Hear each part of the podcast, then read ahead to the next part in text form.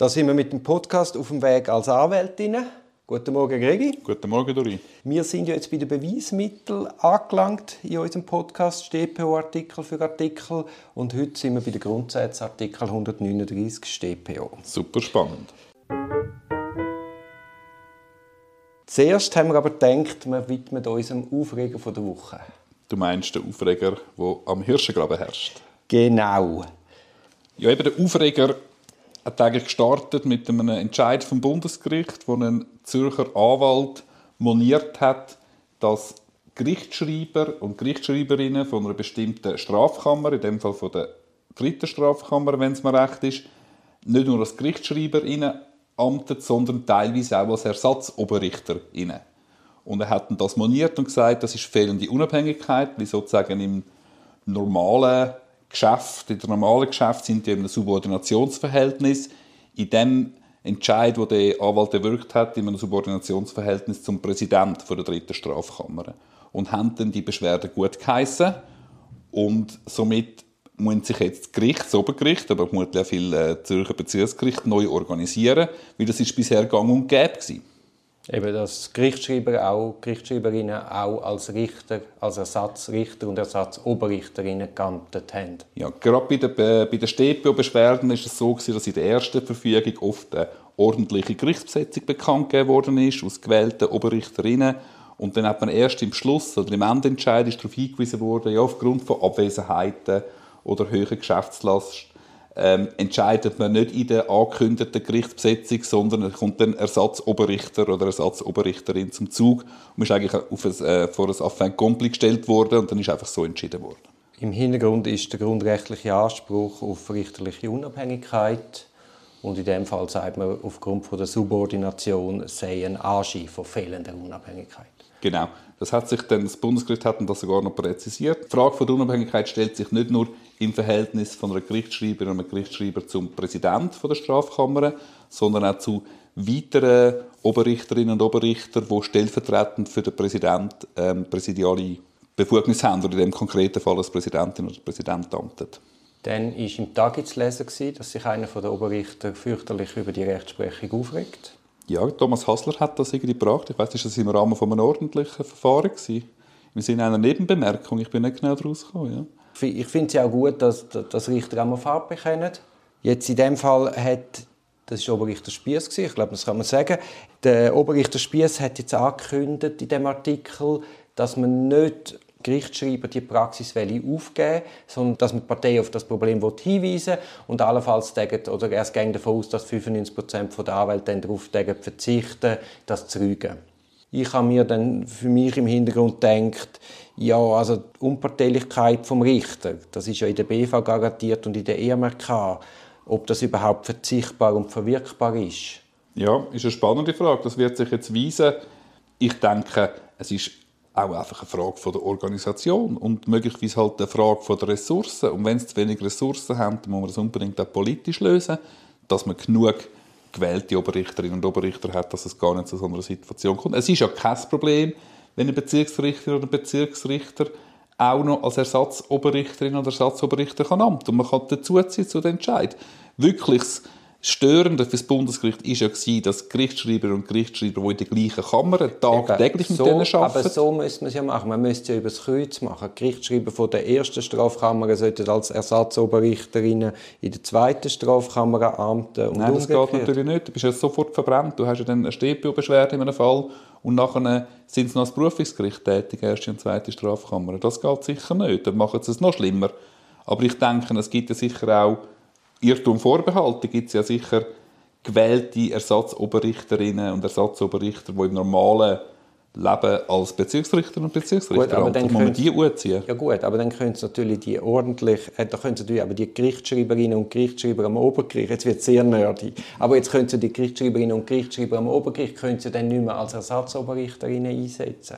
Und das ist, glaube ich, ein massives Ressourcenproblem. Also ich habe per Zufall gerade eine Verhandlung beim Kollegen Spiess gehabt und er hat mir dort lange erklärt, obwohl sie jetzt mehr Stellen bekommen, faktisch nachher nicht mehr Ressourcen haben.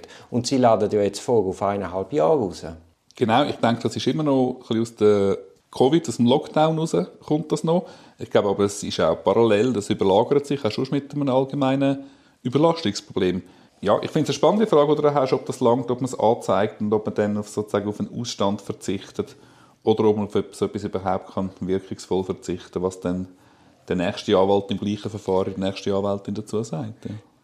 Also ich finde überhaupt die ganze Praxis mit diesen Ersatzoberrichterinnen und Oberrichtern finde ich sowieso problematisch, weil es tut so das Instanzenzug so ein bisschen vermischen. Also früher hast du einfach die ordentlichen drei, zwei Kammern am Obergericht und hast eigentlich auch eine reguläre Besetzung gehabt und das hat ja dann auch wie ermöglicht, äh, Rechtsfindung vorzuentwickeln. Und jetzt jedes Mal andere Besetzung, zum Teil ist eine reine Besetzung nur aus Ersatzoberrichterinnen und Oberrichtern. Also ich finde das rechtsstaatlich problematisch. Ja, du meinst, der Titel der heutigen Folge ist «Je Kami am Hirschengraben». Was heißt das? Ja, jeder kann mitmachen. Oder? Willst du es so sagen? Ja, aber ich sage, ich, mich stört also Sie sollen einfach irgendwie eine dritte oder eine vierte Abteilung bilden und dann haben wir wieder ordnungsgemäße Besetzungen und auch irgendeine gewisse Zuverlässigkeit von der Rechtsprechung. Ja, der Entscheid hat glaube alle ein überrumpelt. Es ist ja nicht so, dass die Anwältinnen und Anwälte das seit Jahrzehnten rügen und darauf hinweisen, auf den wunden Punkt. Ein Anwalt hat das gemerkt und hat das vermutlich als eine von, eine von ganz vielen Rügen vorgebracht. Und wie man das Bundesgericht kennt, picken sie sich eine Rüge raus und dann, wenn es nicht passt, äh, wenn es eine Beschwerde gut heißen oder anweisen mit dem Argument. Gut, aber ich finde, man muss das ernst nehmen. Richterliche Unabhängigkeit ist ein hohes Gut und es ist auch eine Chance. Dass man jetzt nämlich einfach das mal so organisiert, dass es dann auch verhebt. Aber das ist ja nicht, das ist jetzt keine Kritik am Obergericht, sondern am Gesetzgeber. Das ist mehr Kritik am Kantonsrat, der zu wenig Ressourcen spricht. Eben, ja. Also ja, genau. Ja. Am Gesetzgeber, ja. ja. es ist übrigens, wenn wir da ein bisschen konfus sind heute, wir sind im November. Der November ist einfach bei allen so streng, bei dir auch? Es ist der Wahnsinn. Auch bei allen Kolleginnen und Kollegen, denen ich rede, es ist einfach wirklich nah an den Belastungslimiten und für den Dezember können wir noch ganz viele Anfragen nehmen, dass man da und dort noch einen Termin macht. Das ist so. Jedes Jahr das Gleiche. Ja, ich hatte jetzt aber auch gerade einen Staatsanwalt am Telefon gehabt, und der hat so mir die Stimme gehabt. Und dann habe ich ihn auch gefragt, ist auch so viel los bei euch? Und er hat auch gesagt, es sei der Wahnsinn, er könnte so sich nicht beklagen. Any given November. Ja, ja. Ich habe dann gesagt, dann hört doch auf, Leute einsperren vor Weihnachten. aber da hat er auch nichts davon wissen. Mhm. Also kommen wir gehen zu unserem Artikel 139. Ja, wir gehen vor allem zurück zu Artikel für Artikel. Da sind wir schon ein bisschen nachlässig gewesen. Also, wir sind im vierten Titel von der StPO, im ersten Kapitel Allgemeine Bestimmungen. Also, vierter Titel als Beweismittel, erstes Kapitel Allgemeine Bestimmungen, ersten Abschnitt Beweiserhebung und Beweisverwertbarkeit und Artikel 139 hat den Titel Grundsätze.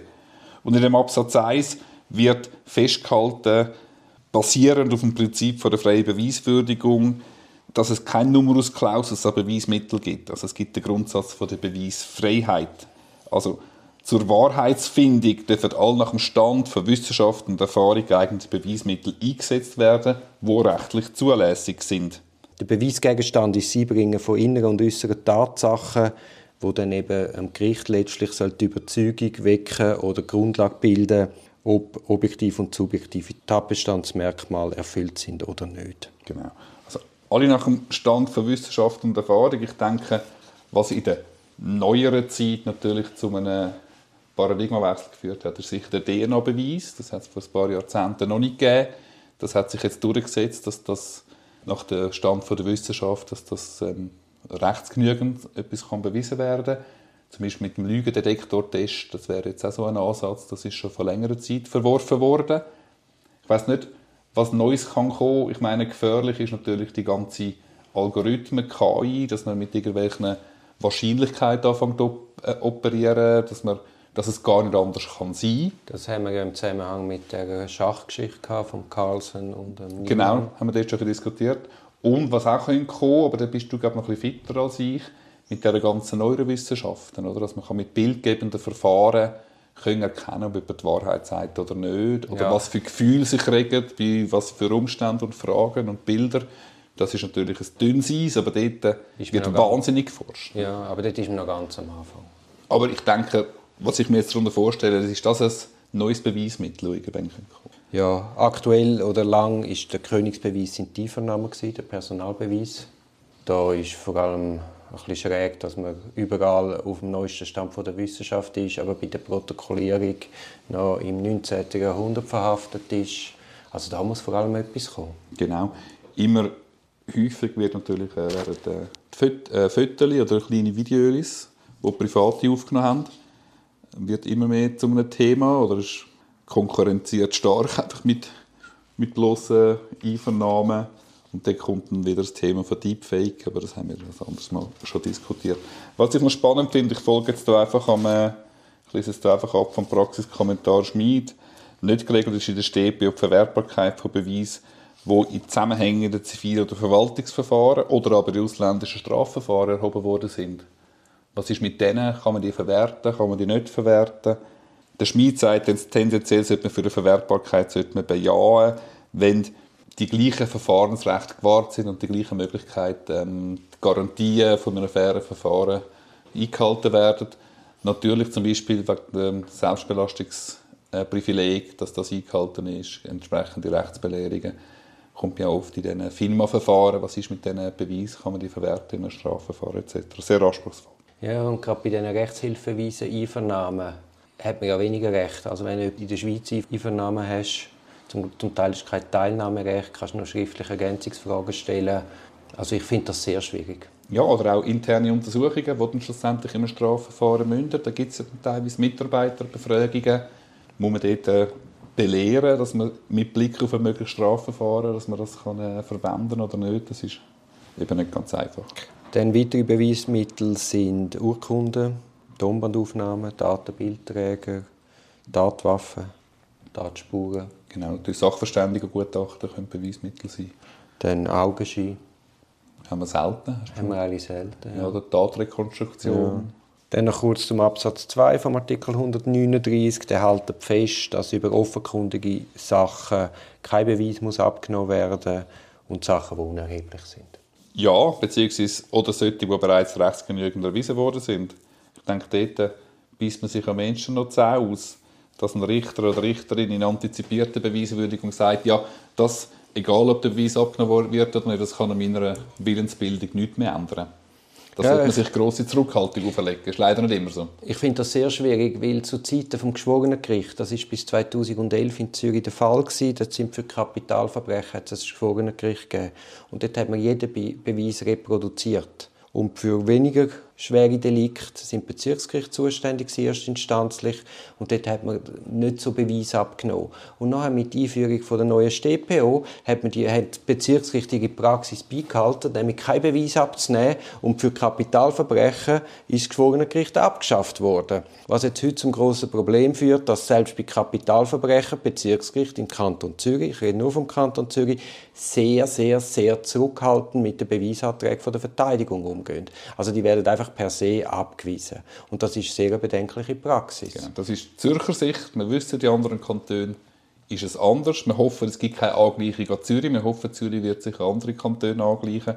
Ja, es ist schon so, also mein grundsätzlich sollte man einer betroffenen Person, der betroffenen Person, ihren Anspruch ist legitim, dass man den eigenen Standpunkt kann versuchen mit eigenen Beweisanträgen zu untermauern. Und ich finde, Richterinnen und Richter sollten nur sehr zurückhaltend eingreifen, aber auch eine und Staatsanwalt. Wir wissen ja, die Beweisanträge, die Abweisung der Beweisanträge ist nicht anfechtbar.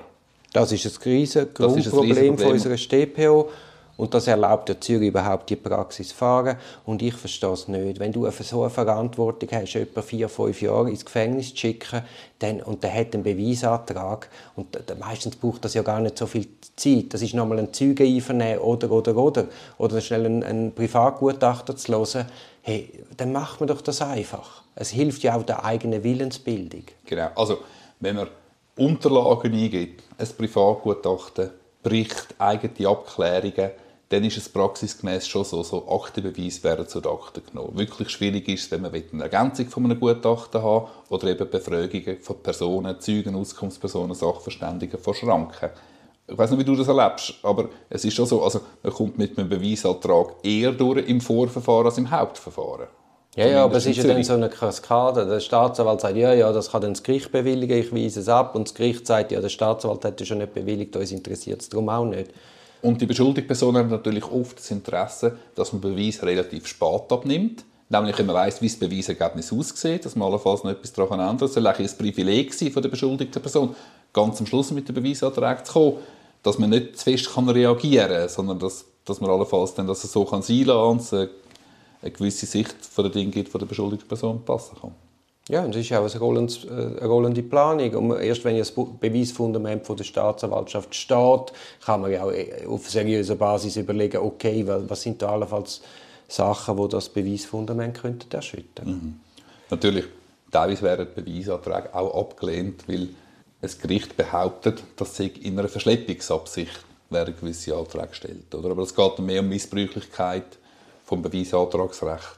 Ja, ja, aber Die Begründung gibt's aber ab und zu hören vor Gericht, das ist ja, der Aufwand ist auch mal bescheiden. Das ist wirklich das ist wahnsinnig bescheid. Das geht so schnell, geht so schnell vorbei. Ich, ich weiß auch nicht, das ist so ein Abwehrreflex dabei. Ich meine, was kann Schlimmes passieren? Es kann nur die Wahrheit rauskommen. Es hat die Wahrheit rauskommen, ja. Nein, es ist so, man muss eben das vorgefertigte Bild muss man in Frage stellen, oder? Die Richter haben unglaublich, in, der Schweiz ist es ja so, die, es ist die ganze Untersuchung, die Akten liest man und dann hat man natürlich eine Überzeugung und meint, man wüsste, wie es ist. Aber dass halt die Akten partiell blind sind, partiell taub sind, das, das will das Gericht wie nicht sehen und das geht mir nicht recht in den Kopf. Also dann sollen sie mal eine Strafuntersuchung selber mitgehen und dann sehen sie, wie relativ das sind und auch wie zum Beispiel eben Einvernahmen auch immer nur ein Teilbild könnt wiedergeben Liebe, liebe Zuhörerinnen und Zuhörer, das ist Zürich.